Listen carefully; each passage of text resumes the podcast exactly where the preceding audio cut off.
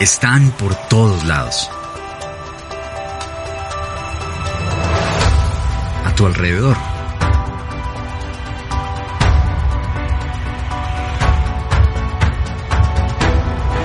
No les prestas atención. Hasta que las necesitas.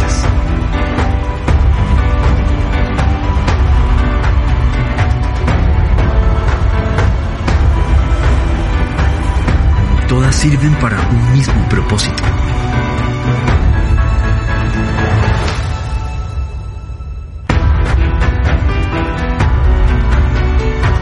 Salvar tu vida.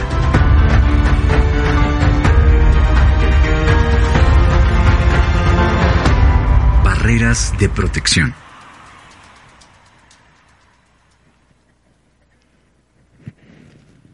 Barreras de protección. Aquí tenemos todos una barrera que es el tapabocas. Yo me lo voy a quitar porque estoy a más de cuatro metros de ustedes. Sí, ese es el protocolo. Ustedes están junticos porque están en familia. No se quiten el tapabocas, por favor. Hemos preparado todo eh, para poder recibirlos con seguridad. Las sillas han sido desinfectadas, los baños también. Si quieren ir al baño, nos avisan. No es que tengan que pedir permiso, sino que hay un aforo en el baño también, ¿cierto? Hay suficiente espacio en el baño, pero queremos que estén siempre bioseguros, aunque la reunión es corta, ¿cierto? Es como cuando usted antes iba a misa, o si va todavía a misa, o si va a misa, ¿cierto? ¿Cuánto dura una misa? Una hora y en la misa pues no hay baño, ¿o sí? ¿Cierto? Bueno, yo me quito el tapabocas, ustedes no, pero hemos preparado todo esto de seguridad para que podamos estar tranquilos, hay ventilación suficiente también. Entonces, gracias a Dios y como nos decía Juan Fimafe, es una oportunidad, una opción más, porque también vienen autoconfras, vienen otras actividades donde queremos eh, tener esos espacios para estar juntos y celebrar. Hoy estamos terminando esta serie Barreras de Protección y queremos, hemos venido hablando de varios aspectos, barreras de protección en el tema de la amistad, en el tema de la sexualidad, Hoy queremos hablar acerca del dinero. Ahora, ¿por qué barreras de protección? Las barreras de protección están en los puentes, en las carreteras, porque cuando uno va conduciendo necesita esas barreras, por si acaso alguien se queda dormido, ¿cierto? O se sale del camino, es para protegernos, para salvar la vida, como dice el video. En la vida, en este caminar, trasegar por la vida, también necesitamos barreras en diferentes aspectos. Y hay muchos aspectos. Esta serie podría ser muy larga hablando de cada aspecto de la vida, pero hemos tratado de pensar solamente en tres. Y hoy quiero que pensemos en el dinero. Algunos piensan, oye, ese no es un tema muy espiritual. Hemos hecho una serie de reflexiones diarias que se llamó Ocho Principios para la Prosperidad, hablando de los principios de la palabra de Dios para el dinero.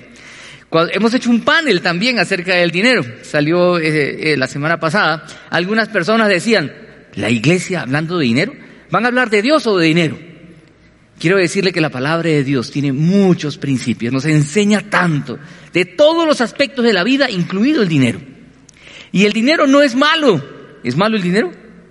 Que va a ser malo, ¿cierto? Si usted necesita dinero para ir a pasear, para comer rico, ¿cierto? Para comprar, darse los gusticos que quiere. El dinero no es malo en sí. Los malos somos nosotros, ¿cierto? Que hacemos un mal uso del dinero.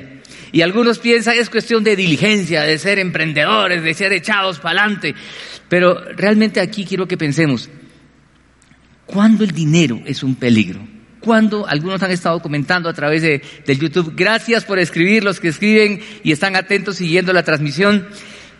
Pero quiero que pensemos a la luz de la palabra de Dios, cuando el dinero es un peligro, ¿sí? Y necesitamos tener barreras de protección. Lo primero que quiero que piensen es, es esto, por favor. ¿Sabe cuándo el dinero es un peligro? El dinero es un peligro cuando solo pensamos en él. Cuando pienso solo en dinero. Ahora usted me dirá, ¿cómo no voy a pensar en dinero cuando quedo sin trabajo? ¿Cómo no voy a pensar en dinero si la empresa se está cayendo? Sí, tenemos que pensar en cómo hay que pensar para hacer un presupuesto también. Es uno de los principios eh, financieros, manejar un presupuesto. Pero quiero que piense. El problema no es tener o no tener. Ojo aquí, por favor, porque algunos piensan que el día que tenga mucha plata ya no voy a pensar. No, mire, he conocido gente sencilla, con presupuestos modestos, y viven tranquilos. Y hay otros igual, modestos, que viven intranquilos. Y hay gente que tiene mucho dinero, un patrimonio importante, y vive lleno de líos y problemas. Porque el tema no es si tengo o no tengo, por favor. La verdad, el tema es cómo manejo lo que tengo, cómo administro lo que tengo. Y la palabra de Dios tiene principios para cómo manejar la vida en general y el dinero también. Y quiero decirle esto porque, vea, Jesús estaba enseñando, dice que Jesús estaba enseñando a multitudes, a millares. Yo no sé cómo hacía Jesús para enseñar a millares. Aquí somos ciento y pico personas con un aforo mucho menor al que nos han aprobado, pero necesitamos amplificación. Y Jesús enseñando a millares, pues en ese tiempo no había todo esto que tenemos hoy. Y la gente se agolpaba para escuchar a Jesús. Algunos dicen que eso de hablar a multitudes, millares, pues tenían que, se ponía uno de espaldas eh, al viento, bueno, lo, lo, hemos hecho en campamentos cuando nos ha fallado la tecnología, pero quiero decirles, mire, Jesús enseñándole a las multitudes y hablando de aspectos trascendentes y eternos. Ojo aquí, Jesús enseñando, enseñando verdades profundas. Entre ellas, estaba hablando Jesús de algo muy importante que en la confra nos gusta resaltar. Jesús estaba hablando que se cuiden de la hipocresía de los religiosos. Que hoy también hay mucha religiosidad. Y por favor no se distraigan con el llanto de un niño. Hoy los niños están aquí con nosotros porque no tenemos aventura confra presencial, sino solo virtual. Disfrute el llanto de un niño. Recuerde cuando usted era niño y también lloraba, chillaba y era canzón, ¿cierto? O éramos canzones. Pero no son canzones, son una belleza los niños, ¿cierto? Los disfrutamos. Pero miren, Jesús estaba enseñando a la multitud, hablando de la autenticidad de la vida. Algo que reprochó Jesús en su época fue esa gente religiosa. Y Jesús le dice, cuídense de esto. Y comienza a hablar de estas verdades tan importantes.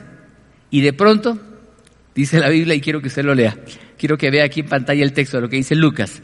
Vea, dice que uno de entre la multitud, ojo con esto, uno, eran millares pero uno, uno entre la multitud, le dijo, ¿qué le dijo? ¿Cómo lo llama primero? Le dice qué? Maestro, ¿cierto? O sea, lo reconoce como maestro. No le dice, oye tú, no, maestro. Y le, hace, y le dice, vea lo que le dice, le dice, dile a mi hermano, yo no sé si el hermano estaba ahí, sí, pero dile a mi hermano que comparta la herencia conmigo. De pronto el hermano estaba ahí al lado. Yo imagino si yo hubiera sido el hermano y este man que me echa el agua delante de millares, Sí, oigan, los trapos sucios se arreglan en casa, mugrosos, ¿cierto? Pero el tipo, quiero que piensen eso. Si estamos hablando de fútbol, sí, hablando de fútbol, sí, vio, sí, no, fuera el lugar, y de pronto alguien dice, vamos a comer, se mantiene hambre, definitivamente, ¿cierto? Cambia el tema. Estamos hablando aquí cuando el dinero es un peligro y alguien de pronto dice, oiga, ¿qué hago si mi mujer me pega? Entonces uno puede pensar fácilmente, era una necesidad sentida, era un problema urgente, pero quiero que piensen algo. Jesús reprocha esta actitud porque lo que está pasando aquí, y se deja ver, es que ese hombre estaba pensando en este problema. Dile a mi hermano que parta conmigo la herencia. No sabemos qué había pasado. El papá murió de pronto, la mamá, etcétera, y dejan algo, y el tipo está ahí escuchando a Jesús. Pero fíjense, yo le pregunto, ¿estaría realmente escuchando a Jesús? ¿O estaba pensando más bien en lo que él tenía en ese momento en la mente y el corazón, que era que el hermano no estaba compartiendo la herencia con él? Uno entre la multitud le dice, Señor, que parta este man la herencia conmigo. Y Jesús, vea lo que le responde, y quiero que me ponga el texto ahí en pantalla. Dice lo siguiente, dice, hombre, replicó Jesús, ¿quién, quién me nombró a mí, juez o árbitro entre ustedes? Y luego sigue, dice, Tengan cuidado, advirtió a la gente, no solamente al tipo, le advierte a todos, a los millares que estaban ahí, y les dice algo que yo quiero que ustedes me ayuden a leerlo. ¿Qué dice ahí esa frase? Absténganse de toda avaricia. Este absténganse de toda avaricia. Vamos a terminar de leer. Dice, la vida, la vida de una persona no depende de la abundancia de qué? De sus bienes. Ojo con esto, Jesús dice absténganse de toda avaricia. Cuando Jesús está diciendo eso de abstenerse, ojo que es una actitud que debe ser continua. No solamente me abstengo ahora, sino debo abstener y continuamente. ¿Por qué? Porque escúcheme con atención, la avaricia es algo propio en el ser humano. Todos tenemos algo de avaricia en el corazón. Por tanto, eso de abstenerse de una avaricia bien podría traducirse como, oigan, luchen contra la avaricia que hay dentro de ustedes, porque dentro de nosotros hay siempre la actitud de querer acumular. Usted me dirá, no, yo soy más generoso, imagínese. Mire, siempre pensamos, de alguna manera, en nuestro inconsciente, subconsciente, muy dentro de nosotros, que tenemos que asegurar, guardar, acumular, porque quién sabe lo que vaya a pasar después. ¿No le ha pasado eso? He conocido personas que tienen su primer hijo, bebé, y ya le compran seguro de todo, seguro de vida, seguro de, de desempleo, seguro de universitario, seguro, seguro funerario, de todo, tiene asegurado el chino hasta que se muera. No me estoy burlando, por favor, solo estoy diciendo que uno trata de asegurar todo en la vida. Ahora, otra vez, qué bueno que seamos diligentes y seamos organizados y, y preveamos el futuro. Mi padre era un hombre de negocios y él tenía una frase que nunca le he entendido. Él decía, hay que guardar pan para mayo. ¿Pan para mayo? ¿Por qué mayo? De pronto creo que era un mal mes en el negocio de él. Y guardar pan ya no aplica, ¿cierto? Porque antes el pan era bueno. Uno decía más bueno que el pan. Ahora el pan hace daño, engorda, tiene gluten. ¿sí? Ya no aplica. Hay frases que cambian, ¿cierto? Pero hay que prever, hay que ser diligentes. La palabra de Dios nos enseña continuamente a ser diligentes. Pero quiero que pensemos aquí. ¿Cuándo el dinero es un peligro? Cuando solo pensamos en dinero. ¿Por qué? Porque en nuestro corazón hay esa tendencia a pensar que mientras más acumule, soy feliz. Miren, recuerdo una, una anécdota. Un, un, amigo que trabaja en una empresa muy grande, él salía con, con el jefe, sí, el dueño de la empresa, una empresa muy, muy importante en el país y salía en esa tremenda camioneta y hasta con escolta y todo, y salían un viernes por la tarde, y el jefe le dijo, acompáñeme, yo lo acerco a la casa y se sube, y salen en la camioneta, y pasan por la esquina, y un viernes, después de una semana de trabajo, los obreros estaban en la esquina, y ¿qué creen que estaban haciendo los obreros? Tomando cerveza y riendo, ¿sí? Y de pronto pasa el jefe, y el jefe los mira, ¿sí? Y todos los, los, los, empleados, los obreros ahí lo quedan mirando.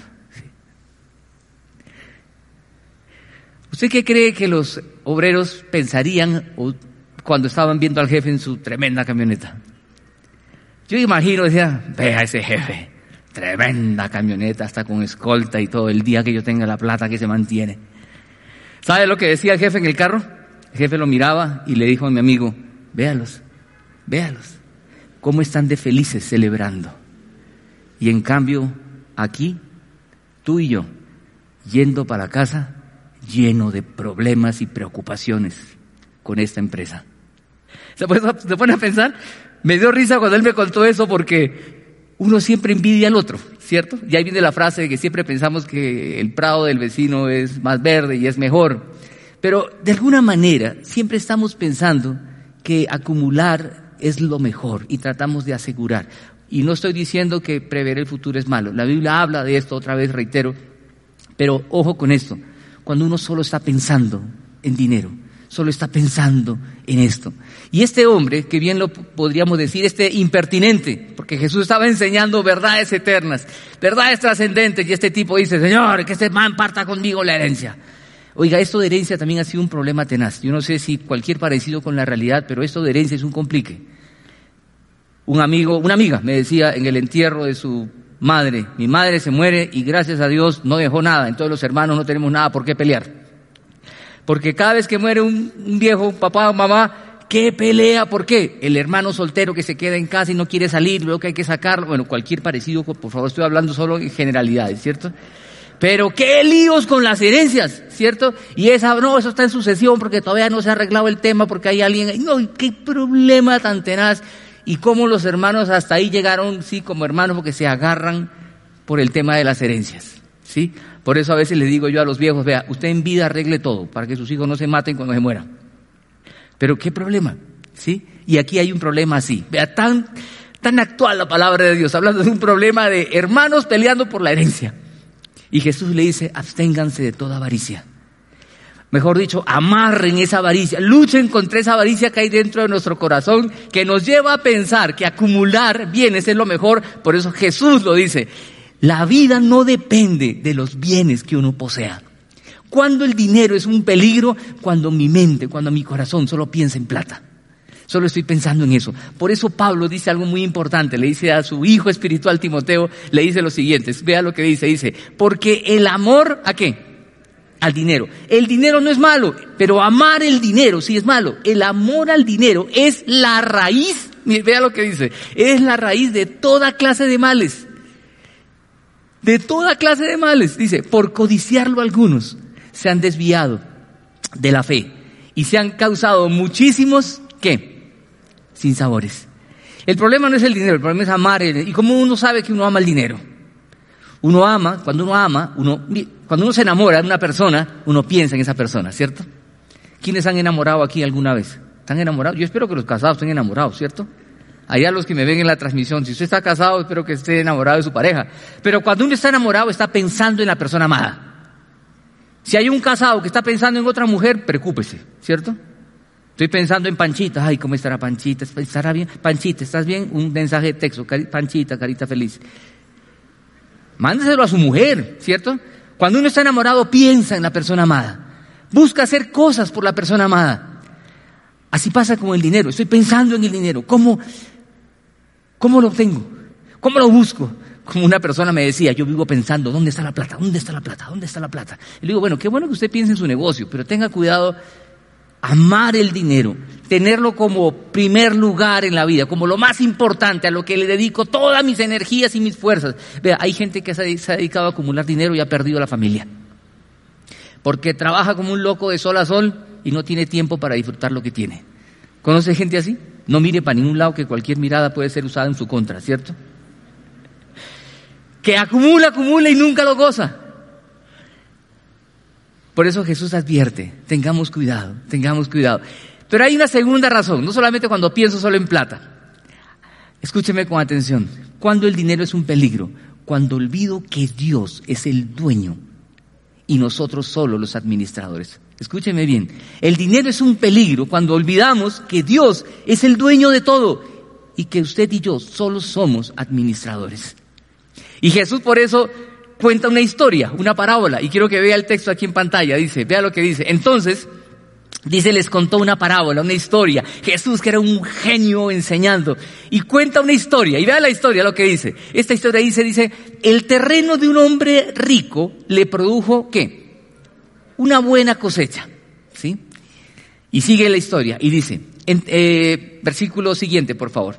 Dice, así que se puso a pensar, ¿Qué voy a hacer? No tengo dónde almacenar, ¿qué dice? Mi cosecha. Quiero que vea toda la cantidad de veces que dice mi, mío, mis, ¿sí?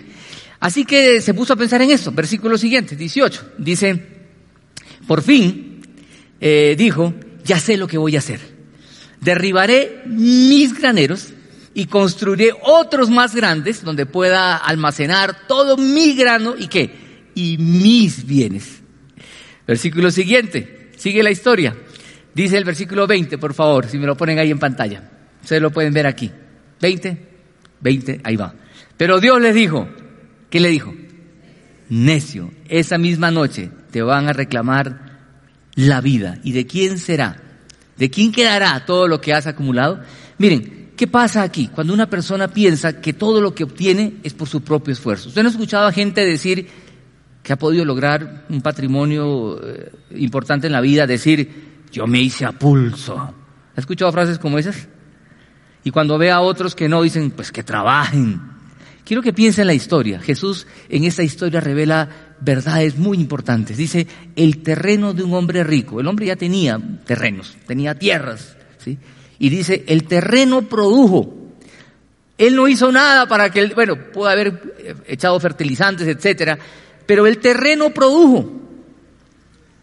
La tierra le dio. Y él comenzó a recibir el fruto de la tierra. ¿Usted no ha conocido gente que hace negocios, el negocio más bobo del mundo y le va bien? Y otro, y usted dice, yo voy a hacer lo mismo, hace y le va mal. ¿Sí? Yo recuerdo una vez un hombre que se metió en el negocio de las pilas. ¿Sí? Voy a comercializar pilas. Porque le habían hablado lo bueno que era ese negocio. Se quebró. Un amigo de él hizo el mismo negocio y se llenó de plata. Y usted dice, ¿y cómo hacen? Conozco a un tipo que tiene un palito para los negocios, se puso un día a comercializar escuadras, reglas, esas reglitas, ¿sí? De 30 centímetros. Yo le dije, ¿comercializar eso? A importar y a exportar eso. El tipo hizo plata. ¿Saben por qué? No se pone a pensar. Hay gente que tiene habilidades para algo. Hay gente que nació para ser negociante. ¿sí? Que tienen ese palito, ¿cierto? Por dentro. Hay otros que nacieron, como me decía un amigo, mire, yo nací para ser un buen empleado y soy un buen trabajador y soy diligente en mi trabajo. Cada uno es diferente, cada uno tiene capacidades y habilidades distintas. Lo que quiero que pensemos aquí cuando dice un terreno es que la tierra produjo, el tipo no hizo, el tipo era dueño de la tierra, pero a veces Dios permite estas cosas. Lo que quiero que pensemos aquí es que todo lo que tenemos y todo lo que somos es porque viene de Dios. Dios nos lo dio.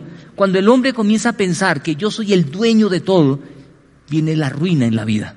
Por eso acá hay un principio muy importante, reconocer que lo que soy lo que tenemos es porque Dios lo da. Viene de Él. Este tipo en, la historia Jesús dice, vea todas las veces que dice mío, mis, mis graneros, lo mío, en vez de decir lo recibí de Dios.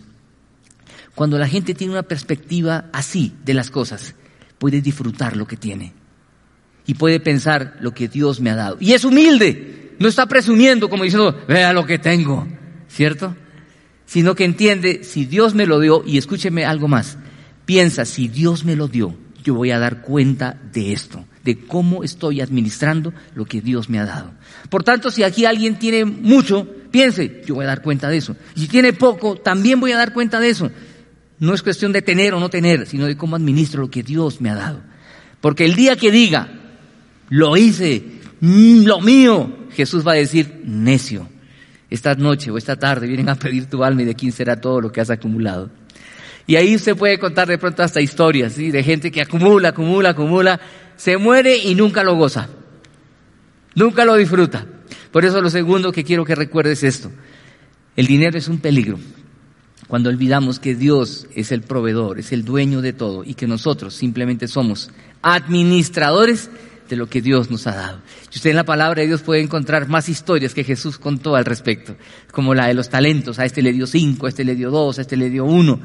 Y uno se puede quejar, Señor, ¿y por qué ese man le da cinco y a mí me das uno? Vea, tranquilo, uno puede ser feliz con uno, con dos o con cinco. El asunto es cómo gozo y cómo disfruto lo que tengo. Por eso vuelvo y repito, hay gente que vive con presupuestos modestos y son felices. Y hay gente que vive con mucha plata y no, y al revés también. El asunto es cómo administro. Ese es mi rol, administrar. Pero ¿qué hacemos muchas veces? Es quejarnos. Todo lo contrario, por eso otra vez, absténganse, controlen esa avaricia, porque somos en el fondo de nuestro corazón avaros y pensamos que codiciar, tener, acumular va a ser lo mejor para nosotros. Pero hay algo más que quiero decirle, un tercer punto que quiero que pueda quedar en nuestro corazón. Cuando el dinero es un peligro, ¿sabe cuándo? Cuando no soy rico para con Dios. Usted mira, cuando no soy rico para con Dios, ¿cómo puedo ser rico para con Dios? El texto lo dice. Si podemos ver el texto otra vez, versículo 20, 21, dice que cuando necio, esta noche vienen a pedir tu alma y dice, ¿quién? Otra vez, ahí está. Así le, versículo 21. Ahí lo pueden ver en pantalla. Ahí está, ahí está, ahora sí. Dice, así le sucede a aquel que acumula riquezas para sí mismo, en vez, ojo esto, contraste, en vez de ser rico, ¿qué dice? Delante de Dios. La pregunta que surge, ¿y cómo soy rico delante de Dios? ¿Cómo puedo ser yo rico delante de Dios? En pocas palabras, escúcheme, ser rico delante de Dios tiene que ver con todo aquello que yo haga en esta tierra que tenga consecuencias eternas y trascendentes. ¿Cómo? Explíqueme eso. Jesús en el mismo pasaje lo comienza a explicar. Y dice lo siguiente, ¿cómo puedo ser rico delante de Dios? ¿Cómo puedo ser rico? Y él comienza a explicar y dice, lo primero que tengo que hacer para ser rico delante de Dios es confiando en Él. Por eso más adelante dice en el versículo 22, dice, le dijo Jesús a sus discípulos, por eso les digo, no se preocupen. No se preocupen cuando vivimos siempre preocupándonos por todo y por la plata. Dice, no se preocupen por su vida, qué comerán, ni por su cuerpo, con qué vestirán. Jesús dice, no se preocupen, yo cuido de ustedes. Esto no quiere decir que voy a volverme un locho perezoso y me cruzo de brazos y esperar que todo caiga del cielo. No, la Biblia otra vez nos enseña a hacer nuestra parte, pero habla de vivir confiando en que Dios es nuestro proveedor, porque Él es el dueño de todo. Confiando en Él, cuando uno confía en Él, en esta tierra, esto tiene consecuencias eternas.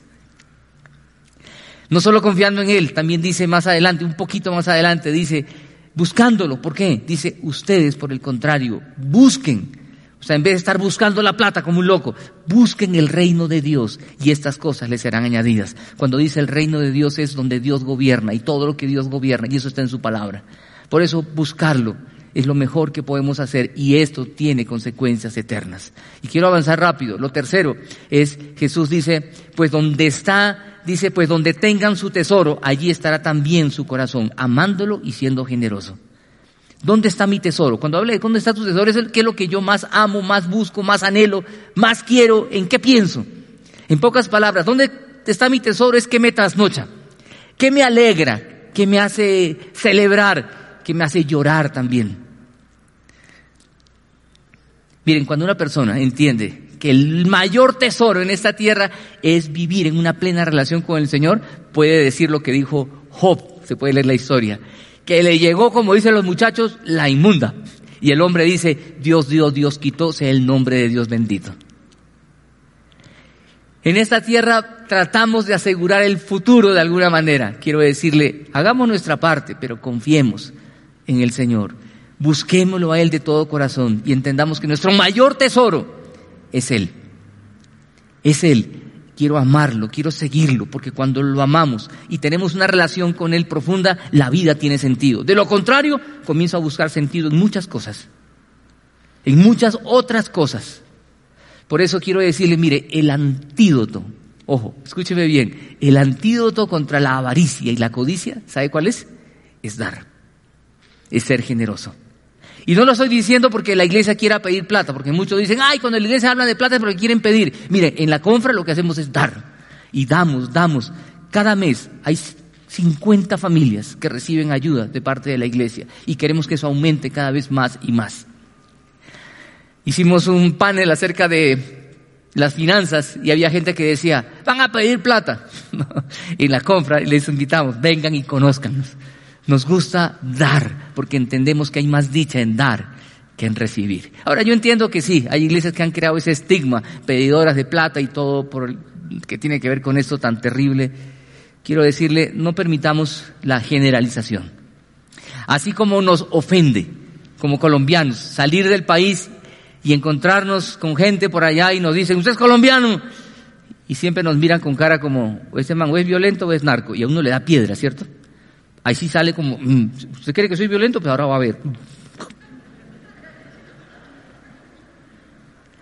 Nos indigna cuando aún en medios de comunicación en el extranjero, colombianos que se destacan comienzan a hablar bobadas como que, y asociarnos con el narcotráfico. Qué tristeza, ¿verdad? Y tenemos que decirle, por unos pocos nos estigmatizan a todos. Y quiero decirle lo mismo, por unos pocos que solo hacen más que pedir plata, nos estigmatizan a todos. Cuando hay muchas iglesias que lo que hacen es dar, porque entendemos que Jesús dijo, hay más dicha en dar que en recibir. Y lo que queremos es no acumular, sino queremos dar, porque sabemos que hacer tesoros en el cielo, hacer cosas en esta tierra que tengan trascendencia eterna. Queremos decirle, escuchemos este mensaje. Jesús dice, seamos ricos. Jesús murió en la cruz para que usted y yo podamos ser ricos delante de Dios, buscándolo, confiando en Él. Es lo mejor de la vida, poner nuestra vida en Él, no en otra cosa. Que la pasión más grande en nuestro corazón sea Él. Y yo le pido eso al Señor cada día. Señor, yo quiero amarte por sobre todas las cosas. Que tú seas mi mayor pasión en la vida. Y la segunda pasión que sea mi mujer, ¿cierto? La familia. Usted me dirá, los hijos, sí, después los hijos, porque esos mugres crecen y se van. Usted se va a quedar con su mujer. Y después que la mujer se muera, usted se muera, quien quiera quien muera primero, pues el Señor va a estar ahí siempre con nosotros, para siempre. Por esa manera de conclusión quiero ponerle lo siguiente. Quiero decirle aquí y se lo pongo en pantalla. Mire, el dinero es un medio provisto por Dios y nosotros somos solo administradores. Estemos atentos a nuestra naturaleza egoísta, la cual nos atrapa de manera sutil para vivir pensando solo en asegurar materialmente el futuro, dejando de confiar en el Señor. Pongamos barreras de protección para vivir en esta área como Jesús quiere que vivamos y poder disfrutar de los recursos que Él ha puesto en nuestras manos de una manera plena, para poder vivir de una manera plena y feliz. Jesús quiere eso para nosotros. Y el dinero que es un medio para poder lograr en esta tierra lo que se necesita, a veces se convierte en un peligro. Por eso esto de barreras de protección tiene que ver con, de manera práctica, busque personas a las cuales rendir cuentas. Hay gente que a veces no le gusta rendir cuentas. No con cualquiera, busque amigos de corazón que le puedan decir, oiga, ¿usted qué está haciendo con la plata? Hay principios financieros, pongámoslos a trabajar, pero tengamos personas a nuestro alrededor que nos digan cómo maneja usted lo de sus tarjetas de crédito, por ejemplo. Hay gente que dice, anda todo el tiempo, como dicen uno, jineteando, saca un avance acá para pagar acá y luego saca acá para pagar el otro hasta que se revienta. Busquemos personas a las cuales rendir cuentas. Hablemos de las finanzas si usted es casado con su esposa, con su esposo. Pero qué bueno tener a mi pareja como una barrera de protección. Qué bueno tener amigos. Por eso los grupos de crecimiento para poder cultivar amistades profundas. De alguien que me llame a cuenta. Si usted tiene debilidad con algo. Hay gente que tiene debilidad con la plata. No puede tener plata en el bolsillo. La gasta rápidamente. Mire, por eso hay gente que a veces entrega todo. Y anda con cinco pesos en el bolsillo para no gastar más de lo que debe. Barreras de protección tienen que ver con rodearme de personas y de principios para poder cuidar que mi corazón siempre ame a Jesús por sobre todas las cosas. Y recuerde esto que hemos dicho esta mañana. El dinero puede ser un peligro cuando solo pienso en él. Cuando olvido que Dios es el dueño y yo solo un administrador. Y cuando me dedico, cuando olvido que lo que debo hacer en esta tierra es ser rico delante de Dios, buscándolo, confiando en Él, amándolo y siendo generoso. El antídoto contra la codicia y la avaricia es el dar. De, de, y puedo decirlo también así, dar, ahorrar, porque hay que prever. ¿Y sabe lo tercero? Gastar. Gaste la plata en usted y en la familia. Hay gente que nunca se la goza, ¿sí? Le llegó una plata extra, guardemos, guardemos. No, gócesela. Se van a comer una hamburguesa y la mitad para ti y la mitad para mí. No, cómasela, disfrútela. Vamos de vacaciones y en las vacaciones están midiéndose. No, no, no, no. Si usted ahorró, disfrútelo. Qué tristeza que otros lo vayan a disfrutar por usted. Vamos a orar y decirle a Jesús, Jesús, quiero que el dinero no sea un peligro en mi vida. Quiero que el dinero sea usado como tú quieres que yo lo use. Vamos a orar y al orar yo le pido por favor, no se mueva todavía de su puesto. Tenemos todo un protocolo de salida. Vamos a orar, tenemos un protocolo de salida por bioseguridad, porque estamos preocupados en ustedes. Allá los que nos ven en la transmisión pueden orar tranquilos, pero por favor, vamos a orar y juntos decir al Señor, Señor, queremos que el dinero sea usado como tú quieres que lo use y que no sea un peligro o destruya mi vida. Acompáñame a orar. Vamos a cerrar nuestros ojos, por favor, y pedirle esto a Jesús. Jesús, gracias porque podemos estar aquí hablando de barreras de protección y recordando esta historia que tú contaste. De este hombre que acumuló y acumuló que lejos de poner atención a las enseñanzas trascendentes y eternas que tú estabas dando en ese momento, solo estaba pensando en la herencia, en algo tan temporal y pasajero. Señor, ayúdanos a poner nuestro corazón en esas verdades que tú nos enseñas. Señor, a pensar que tú eres nuestro proveedor. Queremos pensar en ti y pensar en tu palabra y cómo ella llena la vida y transforma la vida, lejos de toda religiosidad que tú detestas. Queremos, Señor, pensar que tú eres nuestro proveedor que tú eres el dueño de todo y que tú nos has puesto como administradores. Y queremos en esta tierra ser ricos delante de ti, buscándote con todo el corazón, confiando en ti. Señor, amándote y siendo generosos como tú nos enseñaste y como tú fuiste en esta tierra y como tú eres hoy con cada uno de nosotros. Señor, tú conoces a cada uno de los que están aquí presentes y como también conoces a los, a los que están en la transmisión. Y tú conoces la necesidad de cada uno. En este tiempo de pandemia, Señor, hay gente que se ha quebrado. Hay gente que ha perdido el empleo y hay necesidades económicas. Señor, queremos de manera sabia enfrentar esta situación, basados en los principios de tu palabra, creyendo que tú eres nuestro proveedor, haciendo nuestra parte, Señor, pero confiando que tú haces la tuya y tú eres nuestro papá que vela y cuida por nosotros. Señor, pon tu mano de bendición sobre cada uno y permítenos, Señor, pensar en esto que tu palabra nos enseña. Queremos ser ricos delante de ti y queremos vivir en esta tierra como tú quieres que vivamos. Señor, te agradecemos, te honramos en Cristo Jesús. Amén y amén. Que Dios los bendiga, que Dios los guarde.